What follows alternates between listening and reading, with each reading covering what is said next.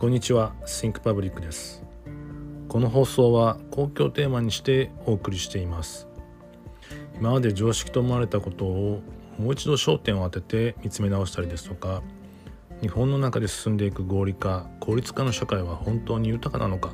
など疑問に思うことをお話していきたいなと思っています。この放送はソーシャルデザインラボのタクがお送りしています。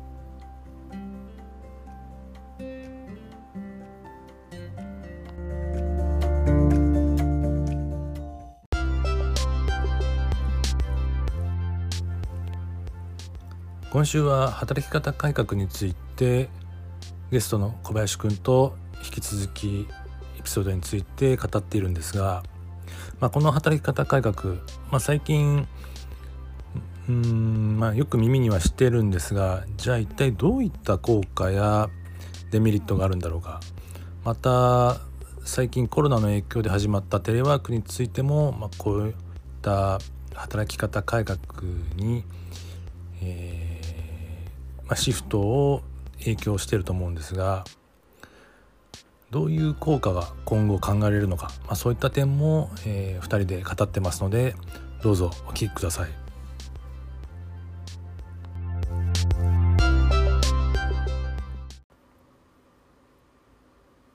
働き方改革といってもいろいろあってうんまあまあ、ちょっと前からね、あのー働き方を変えることで、まあ、生活にゆとりが出るんじゃないかとか、新たなちょっとライフスタイルになるんじゃないかっていうようなことを言われてたりとか、はい。あとコロナの影響で、はい今リモートとかね、なんかそういうのも始まって、はいあのーまあ、移動することをもう極力なくして、あえーまあ、そういった移動時間も、あのうん有効活用したりとかあ。はい。まあもう家で仕事することによってまあ今までできなかった時間の使い方とかそういうのも出てきたんだけどもはい。どうですか？なんかあのこの働き方改革のイメージってなんか小林くん持ってる？まあ、今まで、まあ、良いな働き方を変えようというのは出てきましたけど、まあ、まあちょっと宗教3日制みたいな話とかも出てきてたりしますけど、うん。仕事、まあ、あのどうやってその、まあ快適に働くかっていうところが、まあ、あの一番言われてることかなっていう気がするんですけども、まあ、例えば、あの、家で、まあ、仕事するっていうので、まあ、移動時間が減るっていうのはありましたけども、もうその分、各、各自が、まあ、家で、まあ、例えば、今みたいな暑い夏の時とかやったら、社員が別々に、の、に自分の部屋でこう、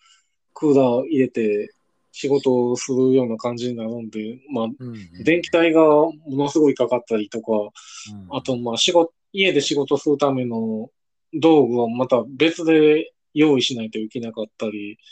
あとは、まあ、その用意も会社が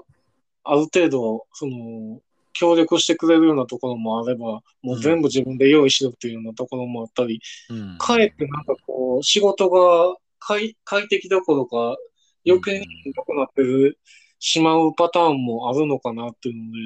うん本当は働き方改革っていうのは、その、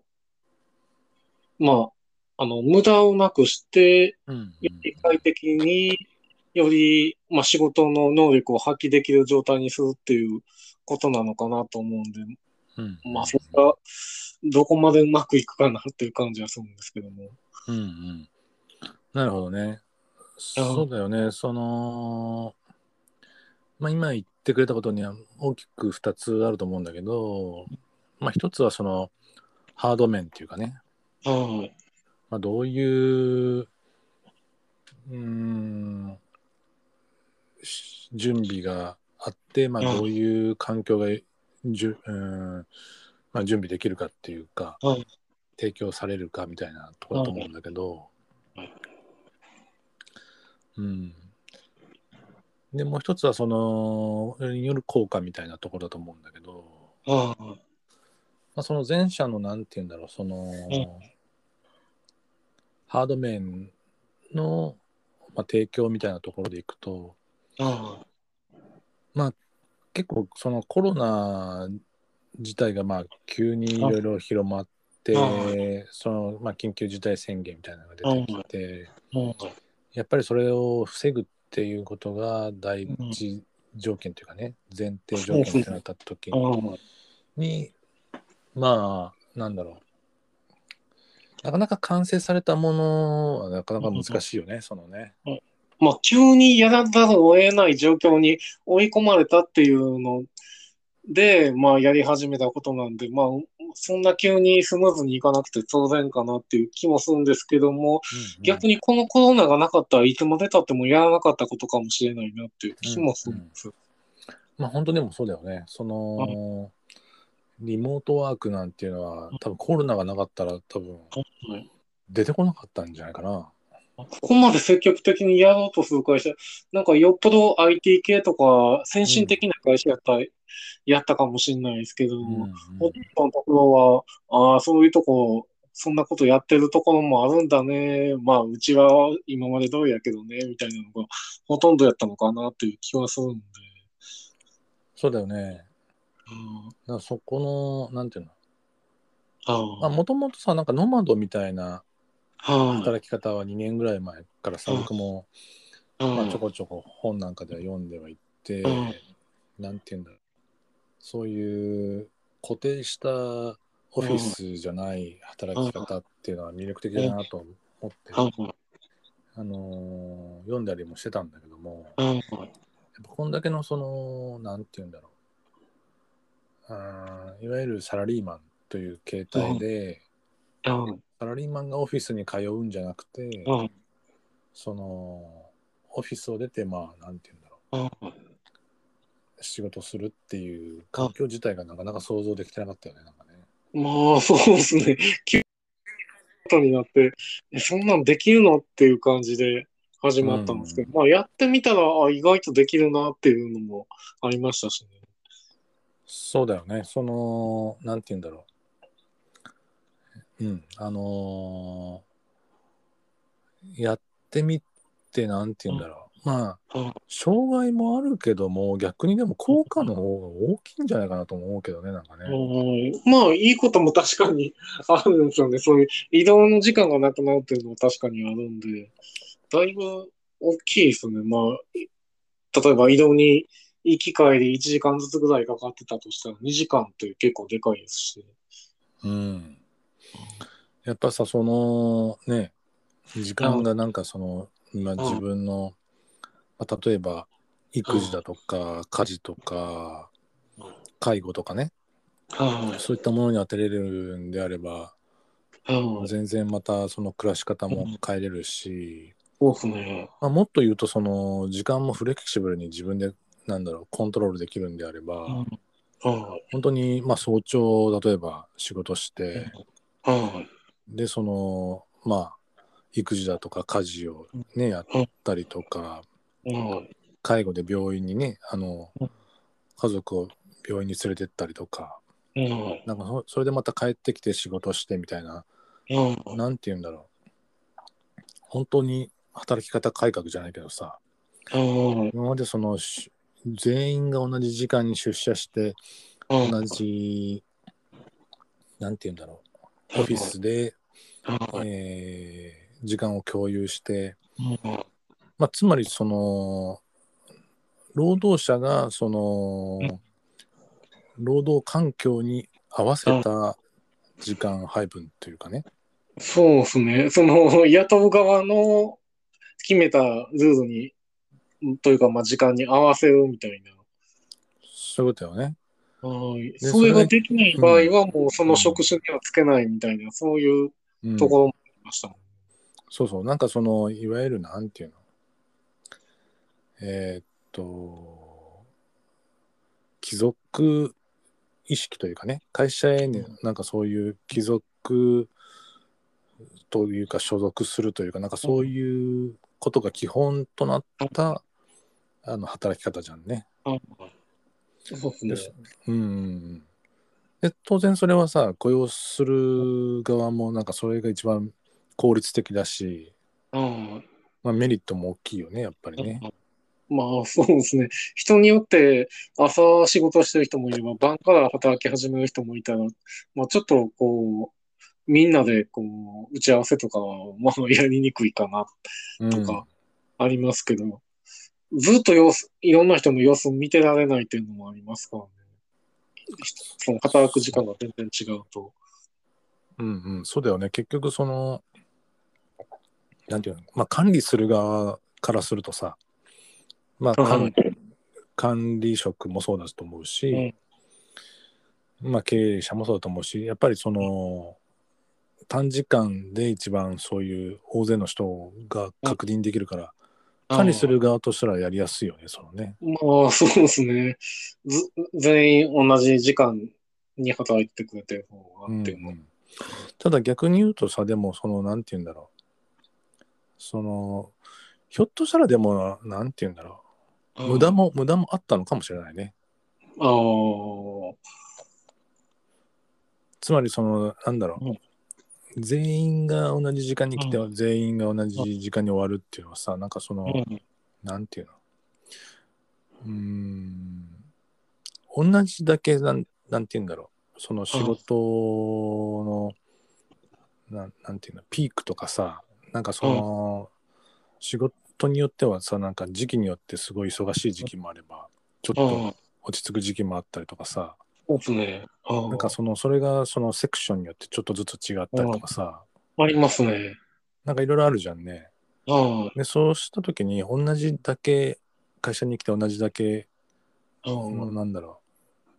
う帰宅時間も一緒って時にさ結局、暇暇な時期もさ同じだけいるわけだからさまあ、そうですね。確かに。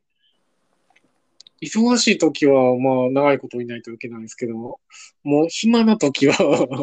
もう、さっさと帰りたいんやけど、みたいなのがあるかもしれないですね。うん。なんか結局さそのなんて言うんだろう、まあ、そうするとそんだけの人がいるからさその光熱費もそんだけ維持しないといけないしさ。なんて言うんだろう。あの逆にコストがかかってる場合もあるかもしれないよね。ああ、そうですね。暇な時で、そんなに対して仕事してない時でも、まあ、長くいる分、その分、光熱費もかかってっていうのになると。そうでそうするとさ結局人の意識ってさやっぱりなんて言うんだろう。じゃあそこで効率を上げて仕事しようっていうよりも、まあ、結局同じ時間いないといけないんだったらちょっとまあその一日でできるような配分にしようとかさ。あなんかそのなんて言うんだろうあの8時間なら8時間いる前提の時間配分にしたりとかさあ、はい。なんかなると思うんだよね。まあ、ちょっと余裕持った感じになったりとか、まあ、のんびりやらいいかみたいになったりとか、しがちですけねそういう時期も出てくると思うんだよね。ど。うんだけど今みたいな。うんうん本当はこれなんか3時間ぐらいでできるけど、うんうんま5 6時間ぐらいかけてゆっくりやるかみたいなのもあるかもしれないですし。ね時期によっては多分そうなってくると思うんだよ。うんだけどそれが人によってそういうなんていうの？あのー時間をコントロールできるようになるんであればうん例えばそのまあまだこれは次のなんか裁量労働制みたいなところも入ってくるのかもしれないんだけどもそのなんだろう、えー時間配分とかを自分で決めたりとか、うん。例えばもう今日は3時間で終われるんだったらもう3時間バシッとやって、あとはなんだろうあの家事に使うとか。うん。その代わり今日はもう忙しいから10時間やるとかさ。うん。12時間まあ極端なこと言うと12時間やるとかね。なんかそういうそのなんていうんだ日によってやっぱりその仕事のピークとかによって変わったりとかなんかそうする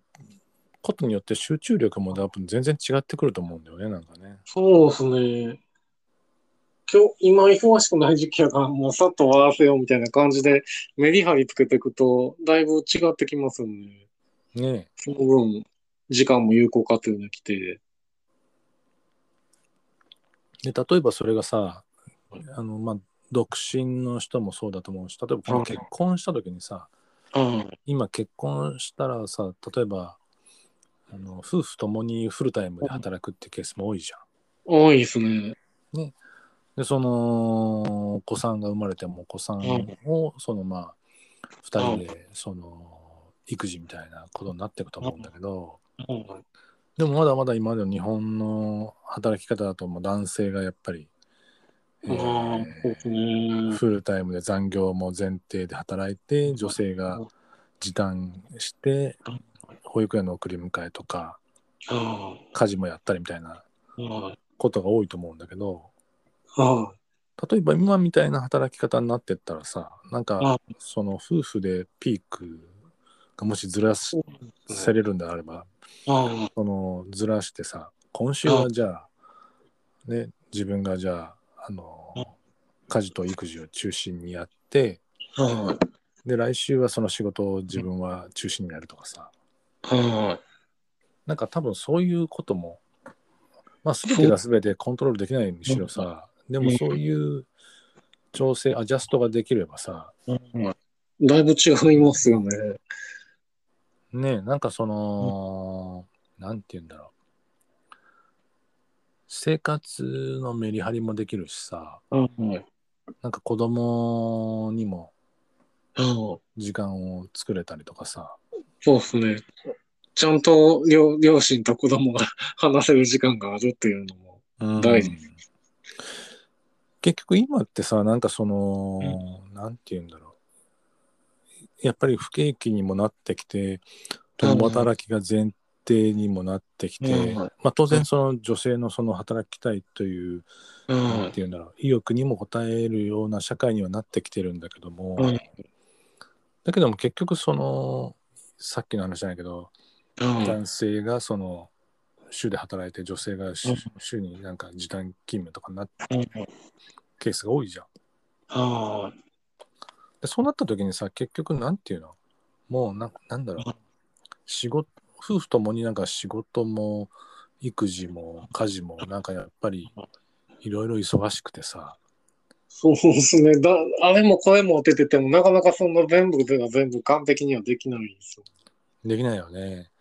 で結局その時間的な余裕がないからさうん多少そのなんていうの金銭的な余裕はできてきたとしてもうん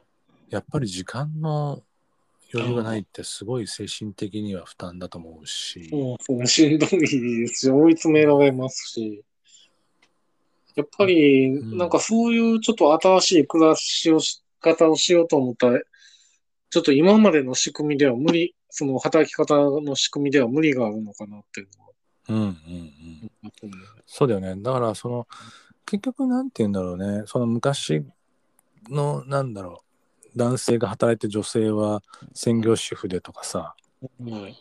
なんかそういう考え方に基づいたものがまだまだずっと続いてたんだけどうん。なんかこのコロナでなんかもう一気になんかそういうのもさはいなんかこれでいけんじゃないみたいなさなんかそのそうです。今までなんかこう変わる、変化することに関して、かたくなになんかこう、無理無理ってなんか言ってたのが、やらぬを得なくなったらできるやんみたいな、そういう感じはありますね。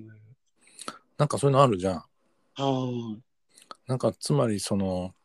なんて言うんだろうちょっと閉塞感みたいなところもあ,、うん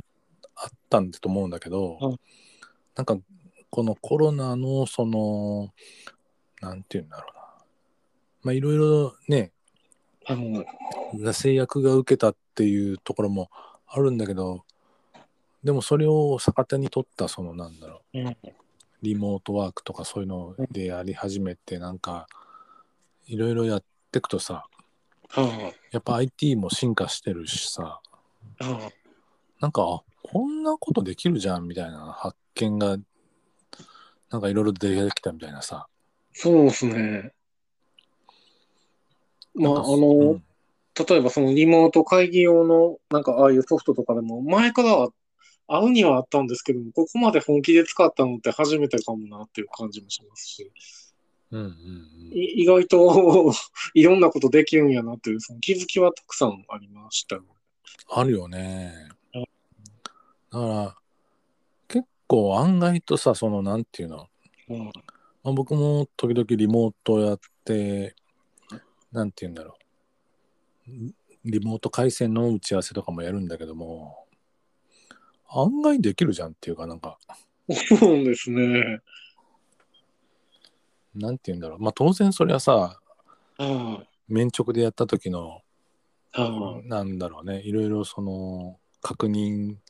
を100とした時にやっぱ100にはならないけども。でもじゃあなんて言うんだろう半分ぐらいになっちゃうかったらそうでもないと思うんだよねなんかね。そうですね。んある程度はできるなっていう感じがありますね。あるよね。まあ、場合によっては、はい、うん。情報共有とか、かえてリモートの方がしやすい場合もうんうんありますし、なんか画像を共有したり、うんあとでこう送るねっていうふうにすぐ、バッてすぐに送ったりとかすれば。うんうん。うんうん。そうだよね。なんか結局そのじゃあ資料を配布しますみたいなことでやってるよりはよっぽど画面共有してやった方がさよっぽど見やすい資料もあると思うし、うん。なんて言うんだろう。画像画像っていうか解像度も高い解像で見れたりとかさ、うん。なんかあれだよね。あのー考え方によっては全然できるじゃんみたいな、うん。うん、なんかそういう気づきっていうかが出てきたと思うんでうん。なんかそれが一つ働き方かな改革になっていくのかなみたいなうん。のはなんかちょっと兆しが出てきたような気がするね。うん。まあ、そういういい、いい方向に持っていきたいですよね。こういう、まあちょっと混乱のした状況にはなってますけど、それを。そうだね。うんそういう方向に持っていけるとまたこれからいろいろ可能性が出てくるように思えるね。はい。はいありがとう。